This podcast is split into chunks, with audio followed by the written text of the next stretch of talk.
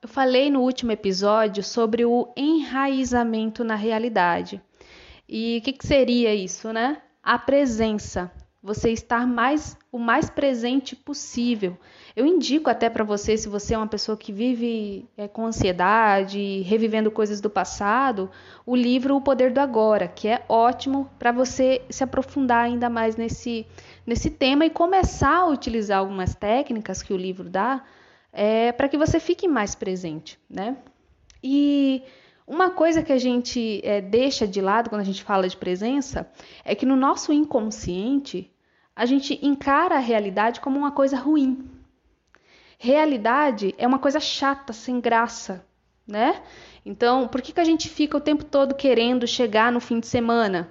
Porque a gente está querendo fugir do presente, porque a realidade ali, o passo a passo da nossa vida, da nossa realidade, não é legal. A gente está tão ansiosa, está tão ansioso, que a gente não consegue aproveitar a nossa vida.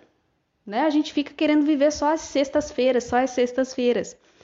É, por isso que quando a gente fala de realidade, de enraizamento na realidade, muitas pessoas torcem o nariz, não gostam, né? Porque é chato, realidade é chato. O legal é ficar no mundo das ideias, das imaginações, né? Porque na nossa imaginação a vida é muito melhor. E por que, que a gente foi é, induzido a pensar dessa maneira? Porque a sociedade, gente, ela não valoriza os nossos pequenos avanços.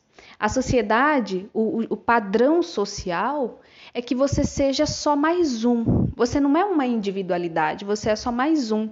Então, por que, que eu estou falando isso, né? Para responder essa pergunta. Porque quando você percebe, você se dá conta, você chega nesse mundo, você se dá conta que você é só mais um.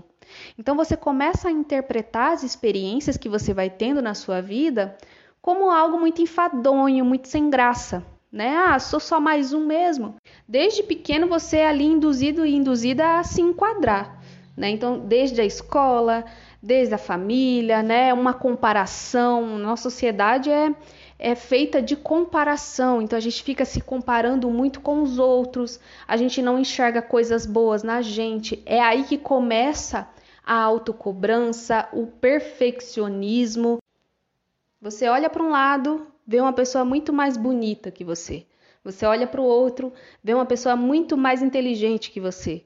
E você se sente só mais um e dá ralé, né? Então, como que estar na realidade, presente na realidade, tendo que lidar com essa, esse tanto de comparação e de competição, como que estar aqui é bom? Como que estar presente é bom, né? Então, por isso que, gente, por isso que bebida alcoólica, é, vende tanto? Porque a gente precisa sempre ficar fugindo da realidade. A gente nunca se sente suficiente. E aí, um, algo que vai alterar sua consciência, como a bebida alcoólica, por exemplo, faz com que você saia de você, se liberte um pouco dessas competições e comparações que você fica diariamente fazendo com as outras pessoas, né? Então, é por aí, gente. Por isso que a gente não quer ficar no presente, porque o presente é um lugar muito ameaçador. É muito cansativo você ter que ficar se comparando e se competindo com os outros. Eu espero que tenha feito sentido para você. Se você achar que faz sentido para outra pessoa, envia para essa pessoa também e até o próximo episódio. Um beijo.